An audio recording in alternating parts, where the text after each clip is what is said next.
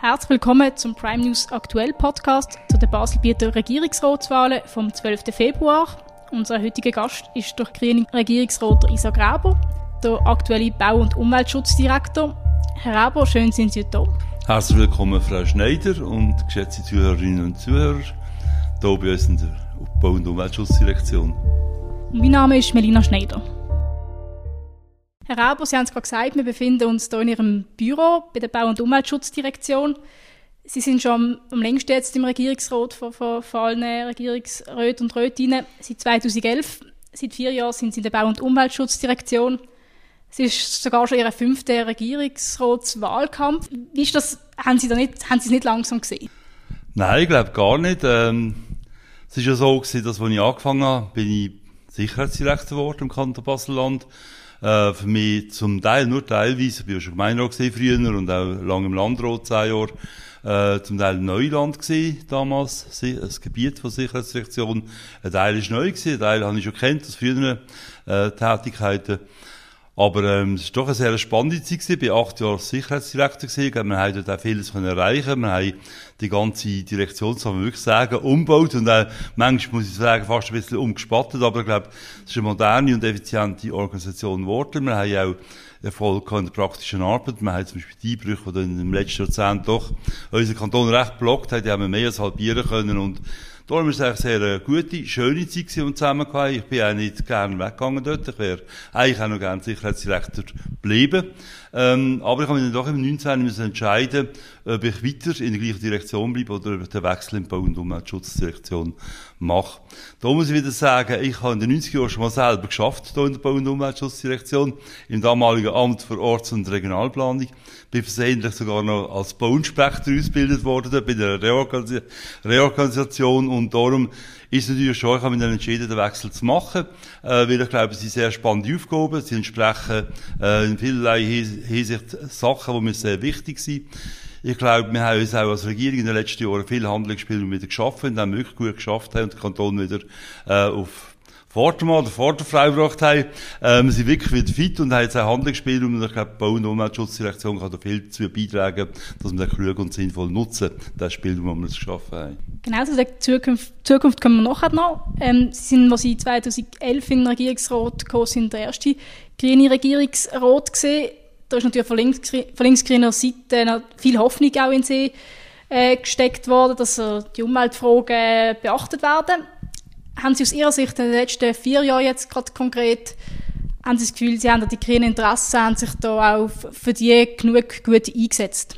Ja, es ist schon immer so, und das ist für mich nicht etwas Neues. Ich bin 1996 gesetzt nach Gemeinderat geworden für eine Gruppierung namens Stechpalme. Ich bin der Erste gewesen, und dann haben die Leute gesagt, jetzt muss alles anders werden, Zissach. Ähm, es ist nicht alles anders geworden, aber ich glaube, man hat doch einiges können bewegen und man ist ja nicht allein. Also, ich bin einer von sieben gewesen, jetzt in der Regierung da bin ich einer von fünf. Man ist nicht allein, man muss immer schauen, was ist möglich, was kann man machen. Aber das ist schon damals in der Gemeinde so gewesen. Also, wir haben ja dort übrigens Gemeinde auch finanziell auf gesunde beigebracht. Sissach ist seither, kann man sagen, eigentlich, äh, gehört zu den finanzstarken Gemeinden im Kanton Basel-Land, eine den wenigen im Oberbaselbiet. Aber wir haben auf die Umwelt vieles können machen. Man, äh, und das Gleiche kann man eigentlich sagen, ein Stückchen weit auch hier. Ähm, die Erwartungen sind natürlich gross. Wenn äh, wird der Grüne wird Bau- und Umweltschutzdirektor, dann denke ich, jetzt holt er den Besen für und macht alles anders. Äh, da kennt man einfach die Lage. Erstens, ähm, ist mit einem Kollegium inne, oder? Also alles, was ein bisschen mehr Tragweite hat, äh, muss einfach vom Kollegium getragen werden. Ich glaube, da habe ich wirklich einen guten Stand, das haben wir in den letzten vier Jahren gesehen. Ähm, unsere Geschäfte haben eigentlich in der Regel eben, wir bringen Geschäfte ins Parlament, dann müssen wir schauen, ob es überhaupt mehrheitsfähig ist. Manchmal ist die Regierung fast fortschrittlicher oder progressiver als äh, das Parlament. Das haben wir schon erlebt, dass eigentlich dort ein bremst worden ist. Aber am Schluss ist natürlich auch klar, wenn man wirklich grundlegende Veränderungen will, dann muss vor dem Parlament auch Bestand haben und dann muss es auch letztlich, wenn das nötig ist, eine Volksabstimmung Bestand haben. Da würde ich sagen, wir haben hier doch schon grosse Schritte können machen. Also wir haben zurzeit also ähm, der 9. generelle Leistungsauftrag, der definiert, was wir anbieten im öffentlichen Verkehr. Der ist von 2022 bis 2025. Das ist mit Abstand der umfangreichste, den wir bisher hatten. Wir haben so viel können machen für den öffentlichen Verkehr. Das Angebot hat wirklich in diesem Bereich äh, ausbauen. Wir haben äh, das Baselbieter Energiepaket haben wir frisch aufgesetzt. Da haben wir jetzt über sechs Jahre so viel Mittel wie noch nie zur Verfügung. Insgesamt mit dem Bundesbeitrag über 100 Millionen Franken, also 18 Millionen pro Jahr.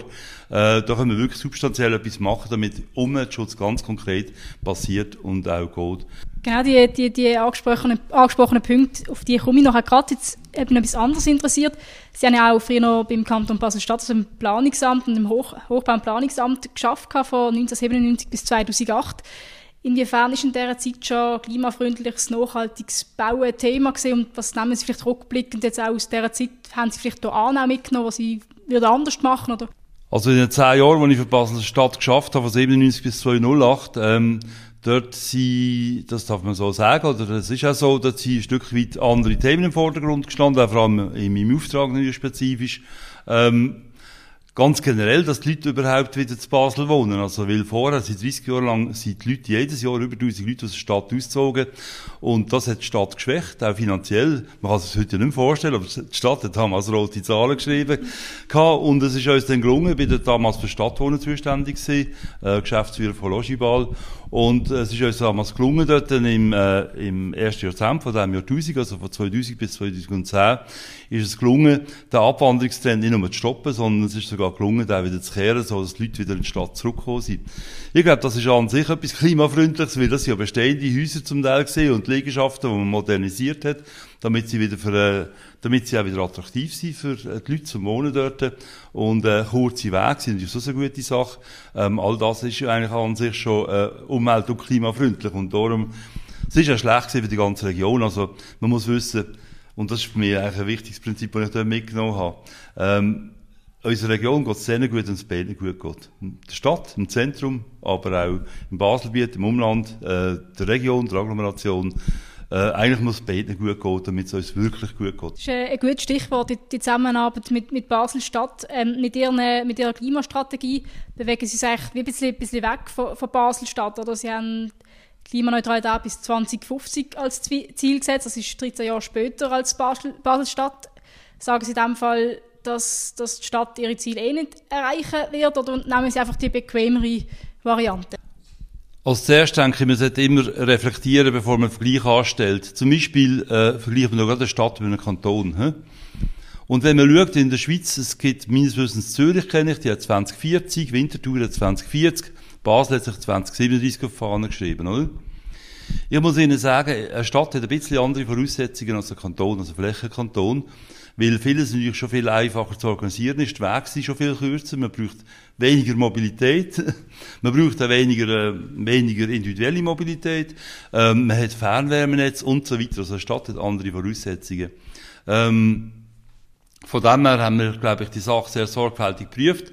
Wir haben uns einen wissenschaftlichen Begleiter von Thomas Stocker von der Universität Bern. Ich glaube, das ist ein ausgewiesener Klimawissenschaftler, vielleicht einer der prominentesten, sogar weltweit. Und, ähm, und Brigitte Buchmann von der EMPA, von der Geschäftsleitung von der äh, EMPA, die sich vor allem in ihrem Bereich dort mit Mobilität auseinandersetzt, mit Fragen der Mobilität. Wir haben wirklich äh, sehr kompetente Leute mit an Bord, an Bord geholt. Ich werde einmal feststellen, wir haben ihnen geschrieben, dass wir spätestens 2050 dort möchten sein. Wir haben nicht die Ambition, dass wir es am Schluss dann früher schaffen. Aber am Schluss, glaube ich, sollte man sich doch realistische Ziele setzen. Und wenn man es genau anschaut, sieht man übrigens auch, dass wir für einzelne Teilgebiete frühere Horizont festgeschrieben haben, zum Beispiel für unsere eigenen Gebäude. Aber etwas ist mir doch ganz wichtig. Ähm, erstens, wir wollen das sportlich betrachten. Aber wir sind ja in Leih mit den anderen Kantonen, mit dem Bund, mit der, äh, mit der äh, Zielgröße. Und ich sage es Ihnen jetzt so, ähm, wenn man es äh, realistisch betrachtet, ist das wahrscheinlich ein angemessenes Ziel. Es wird sportlich genug bleiben. Das kann ich Ihnen jetzt schon sagen und ich versichere es Ihnen auch. Das wird sportlich genug bleiben, das Ziel zu erreichen. Wenn ich umgekehrt, umgekehrt höre, dass zum Beispiel ein SP Basel-Land sagt, klimaneutral bis 2030, dann muss ich Ihnen sagen, das heißt im Parteiprogramm, in Ihrem Programm drinnen, dann muss ich Ihnen sagen, das ist doppelt so schnell wie Basel, oder? Das ist doppelt so schnell wie Basel. Ich muss Ihnen sagen, das ist vollständig unrealistisch. Ich sage sogar, es ist wahlpopulistisch. Es sind unerreichbare Ziele und es wird zu Frustrationen führen, oder? Wir können es aber auch andersrum sehen und sagen, wir machen es zum Beispiel auf 2040 und dann äh, hat man die Motivation, noch, noch schneller dran zu gehen. Ähm, anstatt dass es frustrierend ist, ist man zwar vielleicht nachher am Schluss später, aber hat von Anfang an ein anderes Ziel gehabt, man probiert hat, möglichst schnell effizient darauf, darauf arbeiten. Also wenn Sie unsere Klimastrategie ein bisschen detaillierter anschauen, dann sehen Sie, wir haben, äh, wir haben Absenkpfad für alle die Bereiche, wo wir alle einzeln studiert und angeschaut haben, haben wir überall Absenkpfad äh, beschrieben. Wir haben gesagt, wenn wir wie weit äh, wollen sein. Man sieht, man sieht, dass das äh, schwierig sein wird. Aus heutiger Sicht ist das immer noch schwierig. Und darum äh, werde ich halt doch dabei bleiben. Ich glaube, es ist, äh, es ist etwas, was machbar ist, aber wir werden noch enorm viel müssen machen, damit wir das erreichen, oder? Also, ich bin der klaren Überzeugung, äh, man tut jetzt das Gleiche, dass sie nicht ambitioniert, das ist aber vollkommen falsch. Äh, und man sieht übrigens auch, was passiert, wenn man überambitioniert ins Werk geht. Dann verliert man eine Abstimmung, die Kanton Solothurn hat zum Beispiel sein Energiegesetz relativ wirklich fortschrittlich ausgestaltet, hat aber die Abstimmung verloren. Jetzt sind sie nie, oder? Jetzt müssen sie kämpfen, dass sie überhaupt jetzt zurück ins Spiel kommen. Ähm, mit dem CO2-Gesetz haben wir auch gesehen, also, ähm, man muss einfach aufpassen, was mag es leiden. Und wenn, wenn man dann verliert, wenn man dann verliert, wird man zurückgeworfen. Und zwar um, um Jahre. Und das möchte ich lieber vermeiden. Ja, Sie haben vorhin gerade die SP Basel-Land angesprochen. Der Thomas Noack hat äh, kürzlich gesagt, äh, die SP mache die, mache die bessere Klimapolitik als die Grünen. Das ist eigentlich eine direkte ähm, Kampfansage gegen Sie. Was sagen Sie da dazu? Schauen Sie, da sage ich einfach einen Blick ins SP-Wahlprogramm.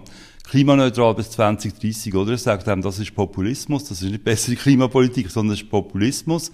Ähm, da tut man den Leuten etwas vorgaukeln, was nicht möglich ist, und über kurz oder lang werden die Leute enttäuscht sein, frustriert sein, und dann geht es sich um die Frage, wer ist jetzt die Schuld dran, oder? Da muss ich Ihnen sagen, äh, die Schuld daran sind die, die unrealistische Ziel in die Welt rausstecken, oder?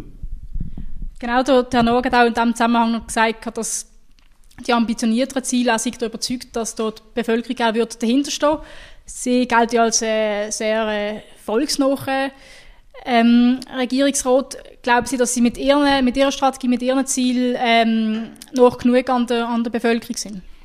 Schauen Sie, meine Erfahrung ist, wenn man den Bogen überspannt, dann machen die Leute nicht mit, oder? Und wenn die Leute nicht mitmachen, dann passiert gerade gar nichts, oder? Wegen dem glaube ich, es ist halt besser, wenn man probiert, realistische Zielsetzungen sich zu stecken, probiert, Leute zu gewinnen, dass sie dabei sind, dass sie mitmachen, ähm, dass sie vielleicht nicht zuletzt warten, bevor sie ihre Heizung in eine neue Paare austauschen, sondern dass sie irgendwie auch motiviert sind, das früher zu machen. Für das haben wir übrigens auch unser Förderungsprogramm. Also, wir tun, äh, seit jetzt zwei Jahren, auch, auch fördern, wenn jemand eine Ölheizung, äh, durch eine Wärmepumpe ersetzt. Das tun wir neu fördern seit zwei Jahren. Und das ist ganz konkret, das ist ganz konkreter Klimaschutz, weil, weil das ist, ähm, dann, äh, täuscht man, dann täuscht man eine, äh, fossile, eine Ölheizung, gegen eine Wärmepumpe, die im Wesentlichen erstens einen guten Teil von der Wärme und der Energie aus der Umwelt nimmt und nur einen kleinen Teil dann letztlich elektrisch ist. Aber da macht man einen ganz grossen Fortschritt damit und ich muss sagen, das ist der Weg, wie wir müssen gehen. Wo ich auch glaube, dass man, eben, man muss die Leute mitnehmen. Ähm, man kann nicht einfach erwarten, man kann nicht verordnen, dass jemand, ich mache jetzt mal ein Beispiel und das müsste für die SP relevant sein. Ähm, die SP ist ja nicht zufrieden, weil wir Photovoltaikpflicht nur auf den neuen Häusern anordnen wollen, oder vorschreiben wollen. Sie wollen, dass es für alle Häuser gelten Jetzt müssen Sie sich mal vorstellen, Sie haben ein Haus, Haus Sie eine ältere Person, Sie wollen Ihr Haus überhaupt nicht anlängen. Jetzt kommt aber irgendwie der Gesetzgeber und sagt, du musst jetzt hier auf dein Dach oben bauen, oder? Eine Anlage drauf bauen. Das finde ich schwierig und ich glaube, so gewöhnt man die Leute nicht, sondern im Gegenteil. Genau, Sie haben gerade gesagt, ähm, den Fokus darauf setzen, zu motivieren, ähm, zu fördern. Was werden denn Verbot für eine Rolle spielen in Ihrer Klimastrategie? Ja, wir haben es ja schon angesprochen und äh, man sieht ja auch, dass wir durchaus nicht nur einfach die Strategie entwickeln, sondern auch konkrete Massnahmen. Erneuerbar heizen heisst natürlich, wir möchten neu, also in Zukunft, und so möchten wir das Energiegesetz reinschreiben, dass wenn jemand eine neue Heizung macht, dass sie erneuerbar muss sein. Das ist in dem Sinne ein Verbot von anderen äh, Technologien, oder? Weil wir sagen, das ist überfällig, ähm, das ist notwendig und das ist auch zumutbar. Oder eben das Gleiche ist äh, mit der Photovoltaik auf den Dächern, äh, bei den Neubauten. Das finden wir, das kann man also eben auch letztlich wir glauben, man darf heute verbieten, dass jemand ein Haus macht, ohne dass er nicht auch eine Energiequelle sozusagen einbaut. Gut, wechseln wir noch zum, zum Verkehr, natürlich auch in die gleiche Richtung. Ähm, mit, äh, mit, dem, mit dem Ziel, bis 2050 großmehrheitlich klimaneutral zu sein, ähm, geht es sich auch darum, dass man dass so vielleicht äh, weniger Auto gefahren wird. Das heißt auch wieder, dass man den ÖV muss ausbauen muss. Sie haben da konkret durchgesetzt, dass die S-Bahn in Viertelstunden-Takt ähm, umgesetzt wird und die Waldenburger Bahn, war, wo schon bereits steht. Andererseits hat die Baselbieter Stimmbevölkerung die Verlängerung von der Tramlinie 14 nach Salina Raurica abgelehnt. Wie schaffen Sie es in Zukunft, dass, dass der Ausbau vom ÖV mehrheitsfähig wird? Ja, ich glaube, die, die Verlängerung von Tramlinie 14 äh, von Bratteren nach Augst, ähm, ich muss nach wie sagen, für uns ist es eine happy Enttäuschung. Ähm, wir haben es vielleicht auch unterschätzt, dass sie alle Parteien, also es gibt es nicht allzu oft, sie alle Parteien haben den Ausbau befürwortet. Alle Verbände, also vom VCS bis zum ACS, alle Verbände sind einverstanden gewesen, haben es unterstützt gehabt. Ähm, und trotzdem, und trotzdem ist es nicht gelungen, ähm, Notwendigkeit ähm, überzeugend einfach rüberzubringen, oder? Und damit sieht man schon, es wird auch eine schwierige Zeit gewesen. Es ist ja, wir sind jetzt mit in der Corona-Pandemie, glaube ich, schon drinnen gewesen und, äh, und die Leute haben vielleicht im Moment das Gefühl gehabt, es gibt wichtigere andere Sachen, auch, auch Zukunft. Man hat ein bisschen, man hat sich Sorgen gemacht über die Zukunft, wie geht das weiter, wie kommen wir da wieder raus, wie geht es weiter. Vielleicht sind auch mehr Sorgen im Vordergrund gestanden, dass man denkt, das ist jetzt nicht ganz wichtig, oder braucht es jetzt. Ich weiss nicht ganz genau, man probiert herauszufinden, was das Motiv sind. Ähm, man hat es ganz spezifisch aber auch im Brattelen angeschaut und dort hat man uns schon auch gesehen. Und dort sieht man einfach die Limite und Grenzen halt an. Und das ist das gleiche Thema, das wir vorher diskutiert haben. Im Brattelen passiert im Moment sehr viel. Also, Brattelen hat sich eigentlich auch sehr schön entwickelt. Also, ich mag mich erinnern, wenn vor 30 oder 40 Jahren das Brattelen zum Zug ausgestiegen ist dann muss das Klemmerli auf die Nase aufsetzen. Weil dann haben, haben wir Kaffeerösterei vom Coop und Firma Ronner, die haben die Wett gestunken. Das war die Situation vor 40 Jahren. Man war in einem Vorort, gewesen, grau, triste, es hat, es hat nicht gut geschmeckt, oder, wenn man, wenn man gekommen ist. Und, ähm, und eigentlich haben wir nicht unbedingt so dort sein. Und jetzt muss man sagen, in den vergangenen ähm, Jahrzehnte haben wirklich, glaube auch, auch die verantwortlichen Behörden sehr viel gemacht, dass sich das Bild ändert, dass sich auch die Wahrnehmung ändert. Ich denke, dass das Bratteln so viel neigen, hat schon mit das Gefühl gehabt, es ist so viel unterwegs, jetzt haben wir doch zuerst mal beim Rohner bauen und am Bahnhof bauen, die Coop-Zentrale, da gibt es Genossenschaftswohnungen, mehrere hundert, oder? Es ist wirklich ganz viel aufgelegt. Ich denke, die Leute haben ein, Stück wie gesagt, jetzt kann man doch zuerst mal das alles machen und dann schauen wir einen Schritt weiter, oder? Als Planer soll man natürlich immer voraus sein, aber es ist schwierig manchmal, dass es gelingt. Also, die Leute sagen, schau, ähm, das brauchen wir jetzt nicht heute oder morgen, aber übermorgen sind wir froh, wenn, äh, wenn das Tram nach August überfährt. Wenn die Ebene besser erschlossen ist, oder? Weil dann wird auch einiges passieren in der Zukunft, aber da sagen Sie eigentlich, dass, dass so, so Umbauprojekte durchaus mehrheitsfähig wären, man muss sich einfach mehr die Situation am Ort selber anschauen, was für Entwicklungen gerade im Gang sind. Ist das jetzt optimal, das jetzt gerade zu bringen, so dass man sich dass man es auch sensibilisieren? Ja, ich glaube, am Schluss muss es doch so sein, dass man halt Schritt für Schritt geht, so dass die Leute wirklich mitkommen können. Sonst fragen sich die Frage, ja, brauchen wir das überhaupt? Ich meine, das ist genau die Frage, die dann gekommen ist, oder? Oder für was braucht es das jetzt auch noch? Jetzt läuft schon so viel, jetzt brauchen wir dort auch noch irgendwie etwas Neues, oder? Ich bin überzeugt, wenn wir vorwärts kommen, müssen wir die Leute mitnehmen und das heisst, dass man viel muss erklären, zeigen, äh, auch angehen vor Ort. Ich mache es im Moment ja, mache jetzt gerade Führungen. Statt Hochglanzprospekt mache ich Führungen da in der ganzen Region, im Dreispitz, äh, in Allschwil, um den Bachgraben zu zeigen, um den Leuten zu zeigen, was dort passiert. Jetzt ist gerade gestern in Basel im Grossen Rot Petition gewesen, Monster, Monsterprojekt Zuba stoppen, oder? So hat sie geheissen. Und eigentlich ist das aber nicht ein Monsterprojekt, es ist ein Autobahnprojekt. Eigentlich ist es ein Quartierentlastungsstoß, den wir hier planen. Weil heute ist es so, dass im Bachgraben, in Allschwil, ganz viel passiert. Da baut eine Firma nach der anderen. Und einer ist Nordagent und viele, die dort sein möchten, also der Verkehr, der sucht sich heute den Weg durch die Basler Wohnquartier, durch Basel-West oder? Bis man vom Malschwiler Bachgraben auf der Nordtangente ist, auf der Autobahn, muss man zuerst durch die ganze Basel-West-Wohnquartier durchfahren. Und das Einzige, was wir noch machen, möchten wir sagen, der Verkehr soll nicht oben durch, durch die Wohnquartier, sondern soll einfach unten durch direkt auf, auf die, auf die Nordtangente. Dann wäre das ganze Quartier entlastet massiv, das hat man auch nachgewiesen, dass das passieren wird. Und das scheint mir eigentlich richtig. Und ich glaube, aber das Verständnis, das muss man, wie gesagt, wecken. Sonst haben die Leute das Gefühl, ja, jetzt bauen wir wieder eine neue Autobahn, oder? Das ist keine Autobahn. Im Prinzip entlasten wir die Wohnquartiere von Basel-West, indem wir den Verkehr vom Bachgraben künftig nicht mehr durch ihre Quartiere durchlassen, sondern die unten direkt einfach anschließen. Genau, also das Quartier werden entlastet. Trotzdem heisst es von linker Seite, ja, das ist das ist nicht äh, klimafreundlich, wenn man so einen Zubringerbachgraben baut. Äh, ist das für Sie, widerspricht das nicht gleich ähm, eigentlich im, im, im grünen Interesse, so ein so eine Bau? Schauen Sie, Schwarz-Weiß ist nicht so mein Thema. Und äh, man muss einfach ganz einfach re realisieren oder feststellen, ähm, wir haben mit Basel-Stadt vereinbart, dass Basel-Stadt, wir, wir haben das vice versa gegenseitig gemacht, mit Basel-Stadt vereinbart, wir werden eine Strasse bauen, wo die Basel-West-Wohnquartier entlasten vom Verkehr. Dass es aber nicht um ein einseitiges Strassenthema oder ein Strassenprojekt ist, zeigt sich darin, dass wir mit Basel-Stadt vereinbart haben, dass wir für die Strasse zuständig und verantwortlich sind, obwohl sie grenzüberschreitend ist.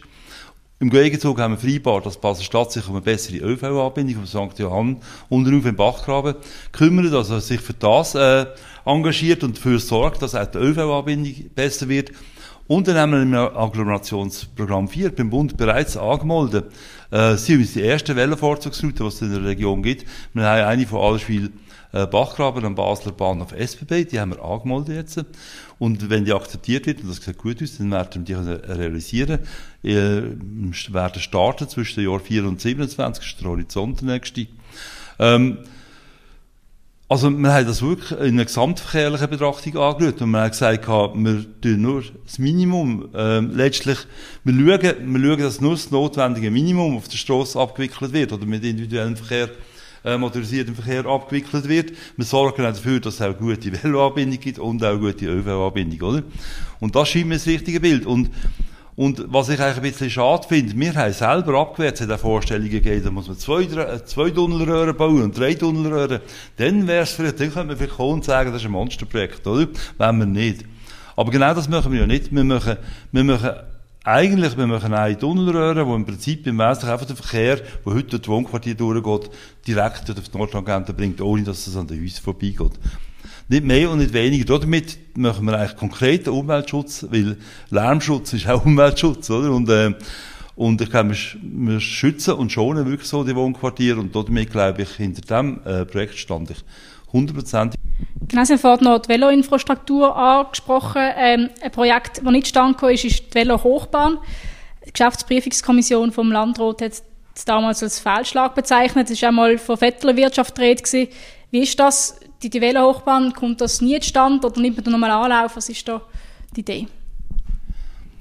Also das nächste Mal Geschäftsprüfungskommission haben wir festgestellt in ihrem Bericht, dass es keine Hinweise gibt darauf. Aber ähm, das ist einfach so der eine Punkt. Das zweite ist, man muss ganz offen sagen, und das nehme ich auch auf mich ab, also ähm, das passiert mir eigentlich nicht so oft, glaube ich, sonst muss ich mich korrigieren. Passiert mir eigentlich nicht so oft, aber ich glaube, dort habe ich wirklich zu wenig Fingerspitzengefühl äh, bewiesen. Ich glaube nach wie vor, dass es ein sehr interessantes Projekt gewesen wäre. Ähm, das sehr interessantes, auch, auch ein Projekt, das vielleicht könnte helfen oder ähm, eine Idee, die könnte helfen, dass wir unsere Verkehrsprobleme, wir haben ja wirklich, am meisten Verkehrsprobleme haben wir am Übergang von der Agglomeration zum Zentrum, oder? Dort sind die grossen Knüppel und wir haben keinen Platz mehr, alles ist voll, oder? Wenn wir jetzt, wenn wir jetzt ebenerdig Platz schaffen, muss man erstens ganz Haufen Leute fragen und alle haben ihre Interessen und verteidigen die. Und dass man dem, mit dem ein Stück weit ausweicht, finde ich eigentlich eine gute Idee. Darum, ähm, ich muss, das muss ich auf mich abnehmen, hätte ich mehr Fingerspitzengefühl müssen beweisen beim Aufgleisen. Äh, das würde ich heute sicher nicht mehr so machen, da müssen wir nicht drüber diskutieren. Aber für die Idee selber finde ich es eigentlich schade. Äh, ich bin sicher und ich gehe davon aus, das Projekt wird äh, realisiert, einfach nicht bei uns. Das finde ich eigentlich auch schade, aber wie gesagt, ähm, das hat man anders aufgeleistet. Das nehme ich auf mich ab. Das ist alles eigentlich. Gut, bevor wir noch zu Ihrer Person kommen, ähm, noch schnell zu den Autos. Ähm, zum Tempo 30, da haben Sie ja zusammen mit äh, Katrin Schweizer damals den Grundstein gelegt, dass äh, die Gemeinden können die Tempo 30 Straße einführen. Jetzt ist vergangene Woche im Landrat wieder Thema gewesen, da ist der FDP-Vorstoß durchgekommen, dass jetzt künftig ähm, die Gemeindeversammlung oder der Einwohnerrat dem zustimmen ist das, ist das nicht ein, ein Rückschlag für Sie? Nein, ähm, das werde ich so nicht sagen. Und ich möchte zuerst etwas korrigieren. Der Anstoß eigentlich ist von verschiedensten Gemeinden. Ähm, ganz am Anfang sogar, äh, dass ich aber Einzelleute gesehen, die da Vorstöße gemacht haben, zum Beispiel aus äh, Rickenbach oder Winzingen, die äh, gefordert haben, dass in ihren Dörfern Tempo 30 auf den Kantonsstraße kommt. Das haben wir schon leider deshalb abgelehnt, weil die hat das in ihren eigenen Quartierstrassen nicht und darum kann es nicht sein, dass auf der Kantonsstrasse ein tieferes Regime gilt als im Quartier. Ähm, aber genau weil das Einzelvorstellungen gekommen sind, ähm, haben wir dann in der Folge und sind in andere Gemeinden gekommen, die sich auch gemeldet haben, wir haben dann gesagt, es muss mindestens ein Gemeinderatsbeschluss vorliegen. Wir können nicht auf jedes einzelne Anliegen eintreten. Das ist das, was wir damals gesagt haben. Aber der Anstoß ist eigentlich von Gemeindeseite gekommen. Ähm, es sind vor allem insbesondere die ganzen Leimetaler Gemeinden gekommen, bis äh, geschlossen eigentlich. Die haben gesagt, wir möchten jetzt etwas machen können, äh, hier auf der Kantonsstrasse in unseren Gemeinden. Aber ich werde auch von dieser Fest, äh, Stelle festhalten. Wir haben immer gesagt, es muss mindestens, das, so ist es gestanden, so ist es in unserem Papier, es muss mindestens ein Gemeinderatsbeschluss vorliegen. Äh, wir haben immer der Gemeinde offen gelassen, ob sie auch an ihre Gemeinsversammlungen und Gemeinsversammlungen befragen oder sich ein Mandat geben für die Anfrage. Man muss aber wissen, dass Kompetenz ist und bleibt im Kanton. Also entscheiden darüber, ob es ob auf einer Kantonsstrasse 50, 80 oder 30 gefahren wird. Das macht immer der Kanton. Weil die Kantonsstrassen sind, ja, wie der Name schon sagt, das ist übergeordnete Strassennetz, das ist eine Hierarchie eigentlich oben dran. Die haben im überörtlichen Verkehr. Die haben eben nicht der entsprechenden Gemeinde, darum ist es eine Kantonsstrasse, sondern im überörtlichen Verkehr, oder? Und äh, daran ändert sich eigentlich auch nichts. Und darum darf der Gemeinde nicht vorgaukeln, sie können entscheiden darüber, ob auf der Kantonsstrasse bei ihnen 30 oder 50 ist. Also es ändert sich auch aus ihrer Sicht gar nicht groß in dem Sinn. Weil man hätte eigentlich von der Seite FDP eigentlich ein bisschen äh, ja, mehr Hürden machen oder für, für das Tempo 30. Dass es nicht so einfach zustande kommt. Also ich glaube, ganz ehrlich gesagt, ähm, natürlich ist es, wenn man an Gemeinsversammlung, jetzt wird ja, die Idee ist ja, dass man jetzt vorschreibt, dass die Gemeinde muss die Gemeinsversammlung fragen. Wir haben es nicht vorgeschrieben, äh, vorgeschrieben sondern offen gelassen kann jetzt, es vorschreiben, dass die Gemeinsversammlung fragen, oder? Natürlich kann man sagen, das ist vielleicht eine Hürde mehr, oder? Aber ich stelle mir jetzt einfach vor, wenn die Gemeinderäte, stellen wir uns vor, wenn die Gemeinderäte, die bei uns waren, sind ja Gemeinderäte, die zu uns kommen, sind nicht umgekehrt, oder? Sondern die Leimendaler Gemeinderäte sind zu uns gekommen und haben gesagt, wir möchten hier ein anderes Regime auf der Kantonsstrasse in unserem Dorf. Und ich stelle mir jetzt vor, wenn die völlig neben der Schuhe gesehen wären oder völlig neben den Leuten vorbei das gemacht hätten, hätte es ja recht einen Aufstand gegeben in Bottmingen oder in Oberwil, oder? Von dem habe ich bis jetzt ehrlich gesagt nichts gehört, oder? Aber ich glaube, was ich wirklich, also was ich muss übrigens sagen, äh, was auch in meinem Verständnis äh, klar ist, ich habe gesagt, das Kantonsstrassennetz ist ein übergeordnetes Netz. Ähm, einfach jetzt zu sagen, jetzt machen wir überall Tempo 30, da bin ich überhaupt nicht dafür zu haben. Da würde man nämlich genau die Hierarchie aufweichen, oder? Es könnte dazu führen, wenn der Kantonsstrasse relativ langsamer wird, dass die Leute plötzlich wieder durch die Wohnquartiere durchfahren, was auch nicht erwünscht ist, oder? Darum muss man schon sehr sorgfältig anschauen. Und ich sage, wenn es ein übergeordnetes Netz ist, ähm, dann sollte in der Regel auch ein anderes Temporegime gelten. Es gibt aber Einzelfälle, wo man wirklich, wo man die Lärmprobleme nicht auf anderem Weg in den Griff bekommt, dann kann eine Temporeduktion das richtige Mittel sein. Darum, ich finde auch dort, man sollte die Frage eigentlich mit Augenmaß ein bisschen pragmatisch anschauen. Nicht allzu dogmatisch. Und äh, ich glaube, dann kommen die besten Lösungen raus. Aber dass es ein übergeordnetes Netz ist und dass man das sehen an den Tempovorschriften, das ist auch meine Überzeugung. Gut, jetzt kommen wir nochmal kurz zurück ähm, vor dem Schluss zum, zum Thema zu der Kritik äh, von, von der linken Seite gekommen, dass die Ziele jetzt zu wenig ambitioniert sind. Der GLP-Regierungsratskandidat Manuel Balmer hat auch gesagt, er würde äh, Ziele eigentlich gern, alle Ziele gern bis 2040 festlegen. Das, das haben wir vorhin schon besprochen. Jetzt aber äh, eine andere Frage, sind Sie, sind Sie genug links für die Grüne Partei oder wären Sie eigentlich eher ein GLPler? Wie sehen Sie die, die Frage? Also schauen Sie, ähm, ich bin 2011 angetreten mit dem Slogan Wirtschaft und Umwelt verbinden. Ich glaube, das sagt ja ungefähr, wo ich stand. Und da mache ich auch kein Hehl draus. Ich habe das auch nicht irgendwie verheimlicht, sondern das weiß man auch. Ich gehöre zum liberalen Flügel von der Grünen. Das ist schon immer so gesehen. Ich habe das nicht irgendwie versteckt, sondern offen deklariert. Sieht man auch in meiner damaligen Smartwatch spinnen noch sehr schön. Also, auf der liberalen Achse habe ich da nicht viel Konkurrenz gesehen, muss ich jetzt mal sagen. Und, ähm, von dem her, das ist deklariert. Also, äh, das stimmt für mich auch. Also, weil, weil die grünen Anliegen sind mir wichtig. Ich finde, wir sind in der Verantwortung. Wir haben hier eine Welt angetroffen, wo, wo vieles, wo vieles bieten kann. Wir sind auch in einer Region, da haben wir dürfen gross werden, aufwachsen, wo, äh, wo unsere Lebensgrundlage, das war früher auch schon mal anders gewesen, wo unsere Lebensgrundlage bietet, wo, äh, wo es den Menschen doch, äh, vergleichsweise gut geht und, äh, und ich glaube, da sind wir auch in der Verantwortung. Wir sollten nicht nur an uns denken, sondern auch an die nächste Generation. Auch die soll, auch die soll Vielfalt treffen, also eine Welt, die bunt ist. nicht nur eindimensional, sondern wirklich farbige Biodiversität ist zum Beispiel so ein Thema, dass wir irgendwie keine Hypotheken und Altlasten produzieren. Ich finde, was ich finde, und da trifft sich eben Wirtschaft und Umwelt verbinden wieder, wir sollten Wertschöpfung, wir sollten Wertschöpfung generieren und nicht Altlasten, oder? Wenn es schneller billiger Geld will machen, das lehne ich ab, oder? Das führt am Schluss zu Altlasten, das die wir heute gar noch beheben von den Vorgängern. Und äh, darum muss ich sagen, ich glaube, ich verfolge durchaus grüne Ziele, ich tue auch grüne Politik machen, aber das ist, äh, hat nie ein Held daraus gemacht.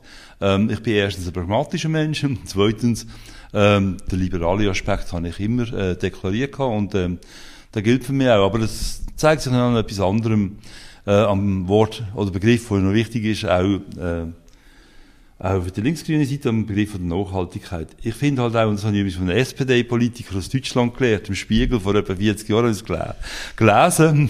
Ich glaube, der, äh, der Regierungspräsident von Hesse hat gesagt, ähm, der Staat hat viele Aufgaben, aber Schuldzinsen bedienen gehört nicht dazu. Ich finde einfach, das Prinzip von Nachhaltigkeit gilt auch für die Finanzen.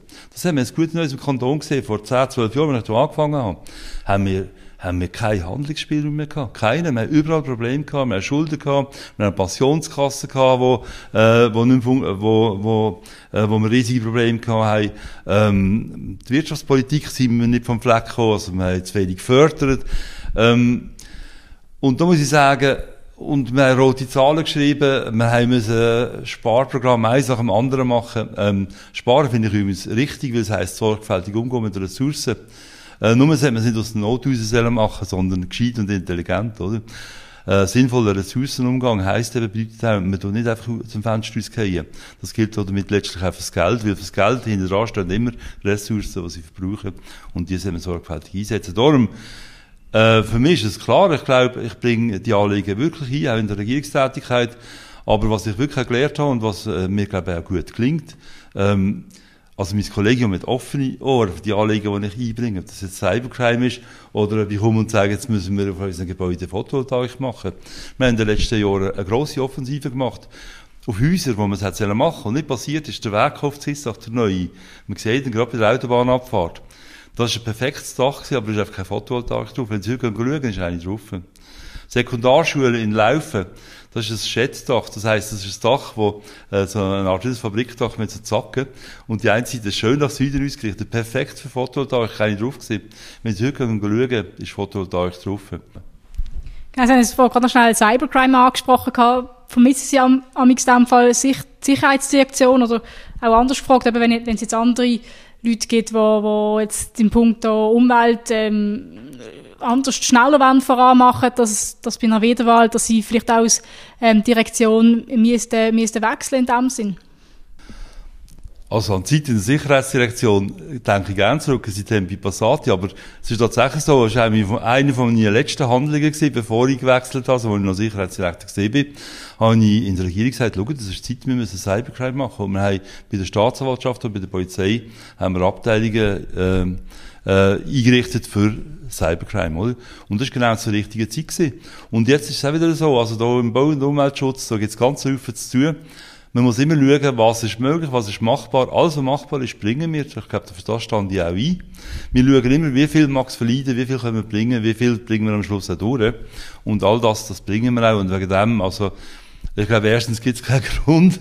Und zweitens ist es eigentlich auch wahrscheinlich keine gute Idee, weil, ähm, weil ich glaube, wir haben wirklich vieles aufgeleistet. Baustoffkreislauf haben wir jetzt nicht drüber geredet. Ich glaube, ganz konkret bringen wir recht viel voran hier und, ähm, und da schaffe ich gerne mit unseren Leuten dran weiter und ich bin da auch einigermaßen zuversichtlich, dass man mir das machen wird. Gut, dann eine allerletzte Frage. Ähm, ich habe gesehen, dass Sie hobbymäßig Schach spielen. Da braucht es ja auch gute Strategien.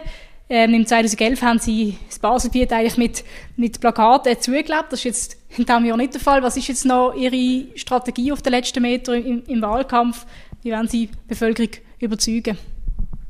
Also zuerst will man zum Schachspielen, ich glaube, Schachspielen hilft tatsächlich, weil man sich immer überlegen, was ist das Nächste, was passiert, was sind die nächsten Züge, oder? Und das Vorausdenken und dann schauen, was ist möglich, wo gibt's Gefahren, was kann schieflaufen, ähm, das hilft sehr oft, oder? Und ähm, das Zweite ist, ähm, ich habe damals im Öldi gewusst, ich habe wählen, das Amt hat mich interessiert, ich habe gedacht, ich würde es gerne machen. Und wenn man nicht bekannt ist und nicht so viel, nicht so eine grosse Kasse hat, dann ist eigentlich das Plakat das Mittel von der Wahl. Da, darum habe ich mich damals entschieden. Ich habe wählen, dass die Leute spüren, der will das wirklich. Das ist ernst gemeint, das ist auch nötig gewesen, weil ich ja gegen Leute bisherige müssen antreten. Und 1946 ist es zum letzten Mal zu einer Abwahl für einen bisherigen gekommen. Darum haben alle gesagt, ja, der hat keine Chance. Das, das funktioniert gar nicht. In Basel wird keine bisherigen abgewählt. Darum damit man eine Chance kann haben und das auch in den Köpfen oben ankommt, müssen die Leute merken, hey, der meint das wirklich ernst und der will Gas geben und der will etwas, oder? Und äh, in der letzten Wahl, im 19. habe ich eigentlich mehr so mit Social Media geschafft. Ich habe gesagt, ich mache jetzt keine Plakate, um ein bisschen wieder gut machen von früher. Jetzt wenn man jetzt schaut, alle machen Podcasts, Videos, wir machen jetzt auch Podcast, aber alle machen Podcasts, Videos und so. Wir haben jetzt zwei Jahre lang gehabt mit Webkonferenzen, wo sich die Leute physisch nicht mehr gesehen haben. Ich glaube, die Leute haben ein grosses Bedürfnis, dass man, dass man einander sieht, dass man miteinander reden kann. Und darum habe ich mir auch vorgenommen, ich gehe das mal raus auf die Strasse. Ähm, und damit sind einfach so Hochglanzprospekte oder Zeugs, die ich verteile und so, mit ein paar leeren Worten. Und ich denke, ähm, ich mache etwas ganz Konkretes. Ich gehe an konkrete Orte, wo in unserem Kanton sehr viel läuft, viel Neues entsteht, was mich auch als Bau- und Umweltschutzdirektor wichtig ist. Ähm, sind, äh, sind wichtige Orte und zeigt dort eben vielleicht ein bisschen den Leuten, was, äh, was für Pläne wir haben, wo, wo wir glauben, dass wir weitermachen können, wo, äh, äh, was, was aus uns sich könnte funktionieren was noch passieren müsste, damit es vorwärts kommt mit dem Kanton Basel-Land und darum mache ich jetzt Führungen. Gut, eben in dem Fall noch bei den Leuten, wie es auch immer von Ihnen gesagt wird. Das nehmen wir doch gerne als Schlusswort. Herr Rauber, vielen Dank, haben Sie sich Zeit genommen. Dankeschön Ihnen, Frau Schneider. Dankeschön. Und Ihnen daheim vielen Dank fürs Zuhören und bis zum nächsten Mal.